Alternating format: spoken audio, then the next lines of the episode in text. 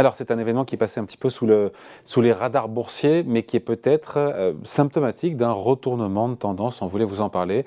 Euh, cet événement, c'est la capitalisation boursière de d'Exxon qui est passée au-dessus de celle de Facebook. Euh, c'était il y a quelques jours. Bonjour John.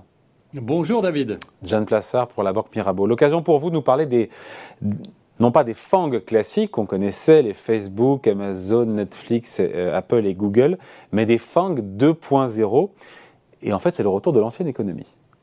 Il y a des exactement, exactement. On est aujourd'hui dans un changement de paradigme depuis un moment. Hein. On a vu, euh, vous l'avez dit avant, les fameuses valeurs technologiques hein, qui ont souffert depuis euh, le début de l'année.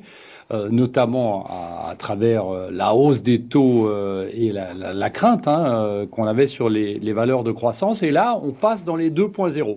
Alors, ça ne veut pas dire la nouvelle économie, mais ça veut dire l'ancienne économie, puisque si on passe en revue, si vous voulez bien, David, le F, en fait, on l'utilise pour fuel, c'est-à-dire pour l'énergie. Aujourd'hui, l'énergie, on sait que ça représente un peu moins de 5% de la capitalisation boursière euh, du S&P 500, alors que dans les années 90, c'était 13,4%. On a vu que la crise en Ukraine, notamment la guerre en Ukraine, eh bien, avait fait monter, exploser le prix du baril et le prix du gaz. Donc ça, c'est la première des choses. On parle du F. Après, si on parle du A, c'est l'aérospatiale et la défense. On sait très bien que la guerre en Ukraine a poussé les pays européens à se réarmer progressivement. On sait que l'Allemagne va décider de consacrer plus de 2% de son budget euh, à l'armement. On voit la même chose en Asie. Donc là, c'est le premier A. Le deuxième A, c'est quoi? C'est l'agriculture. L'agriculture, évidemment, euh, vous avez, euh, pour des bonnes et des mauvaises raisons, bah, évidemment, le prix de l'agriculture qui monte avec les pénuries, ce qui est dramatique, mais on sait que d'ici 2050, il faudra qu'on ait le double euh, des produits de la production agricole euh, d'aujourd'hui qui euh, soit mis en, en, avant. Donc évidemment, l'agriculture va progresser. Après, on a le N pour nucléaire. Vous en avez déjà parlé souvent dans cette émission, David. Eh bien, on sait que le nucléaire, eh bien, revient en force. Le nucléaire vient en avant. Et les renouvelables aussi. Hein. Et le, renouvelable, tout à fait.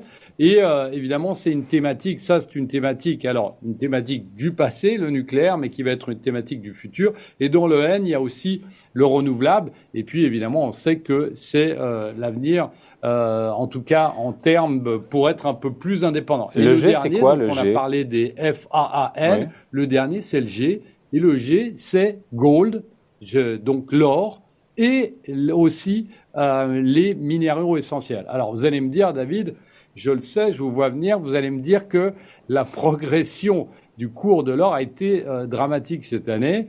Eh bien, euh, on le sait que évidemment il y a eu un, un il y a eu un, lien direct avec les taux réels et aussi avec la hausse du dollar qui a mis à mal euh, l'évolution du de l'or. Mais dans ce G, eh bien, on inclut aussi les minéraux et les minéraux essentiels aux nouvelles technologies qui sont notamment le lithium. On sait que notamment, euh, ça va être les besoins en lithium vont être multipliés par 40 d'ici les prochaines années.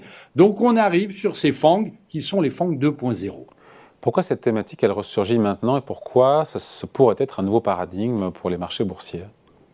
Ben, écoutez, euh, on s'est euh, mis dans une situation où on avait le secteur de la technologie qui a été, euh, qui avait en termes de poids près d'un quart du poids du S&P 500, et on s'est dit que effectivement ça ne baisserait jamais jusqu'au moment où, évidemment, après la crise du Covid-0, eh bien, on a eu le, serrage de ceinture des banques centrales, les doutes et la guerre en Ukraine qui euh, ont fait prendre du bénéfice sur ce type de valeur qui était euh, largement euh.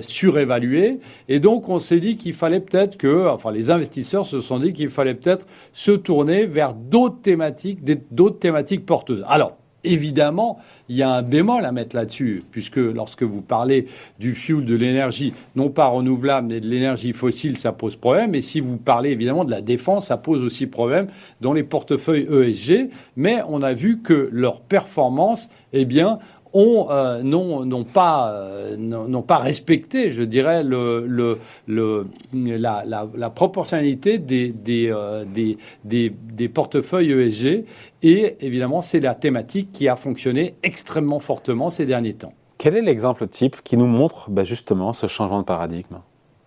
Vous l'avez dit euh, en préambule, c'est évidemment Exxon. Exxon était une, euh, une société euh, qui, était, qui essayait de se trans, euh, transformer dans une, dans une entreprise qui n'était pas seulement dédiée à l'énergie fossile, en achetant notamment des, des, entreprises dans le solaire en Asie.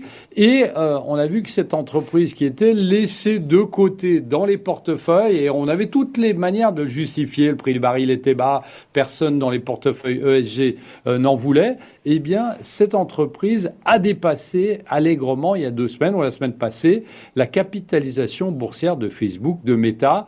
Et on a vu ici ben, de plus en plus de personnes qui rentraient dans cette thématique en se disant que effectivement, est-ce que une société comme Exxon était vraiment une société qu'on ne pouvait pas mettre dans un portefeuille ESG. Et c'est une discussion, c'est un débat qui est actuellement aux États-Unis, qui n'est pas encore en Europe, mais qui est aux États-Unis, en train de se dire que effectivement, au vu de, des investissements qu'ils font dans les énergies renouvelables, peut-être qu'il faudrait, on pourrait mettre une société comme Exxon dans un portefeuille ESG. Donc c'est vraiment là que ça a mis en avant cette, euh, cette thématique qui, euh, vous l'avez dit avant, est une thématique pour la majeure partie de la vieille économie. Euh, donc on a l'impression de retourner dans un cycle, mais c'est pas vrai puisque on sait que euh, plusieurs points dans ces FANG.2 sont évidemment des thématiques d'avenir.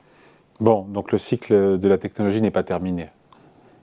Non, du tout, puisque on sait très bien que on a euh, aujourd'hui euh, l'information euh, des objets, on a la robotique, on a les drones, on a aussi les, technologies propres dans l'énergie renouvelable, qui sont évidemment une thématique d'avenir qui va être mis en avant de plus en plus dans la technologie, l'intelligence artificielle, on le sait, mais dans cette dans ce nouveau cycle qu'on connaît depuis quelques années, eh bien, on sait que la problématique, c'est qu'à un moment, il faut digérer on l'a eu aussi dans les énergies renouvelables. Vous vous souvenez, il y a, un peu plus de dix ans, eh bien, euh, les énergies solaires étaient en vogue et après, boursièrement parlant, en tout cas, ça s'était littéralement effondré, notamment à cause des prix qui avaient été cassés en Chine. Puis après, c'est reparti. Donc, on est un peu dans cette thématique-là où il faut surtout pas enterrer euh, la technologie, surtout pas enterrer euh, le métavers, surtout pas enterrer l'intelligence artificielle parce que c'est quelque chose avec lesquels, eh bien, il faudra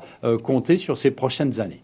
Allez, merci beaucoup. Point de vue signé John Plassard pour la Banque Mirabeau. Merci John. Salut. Merci David.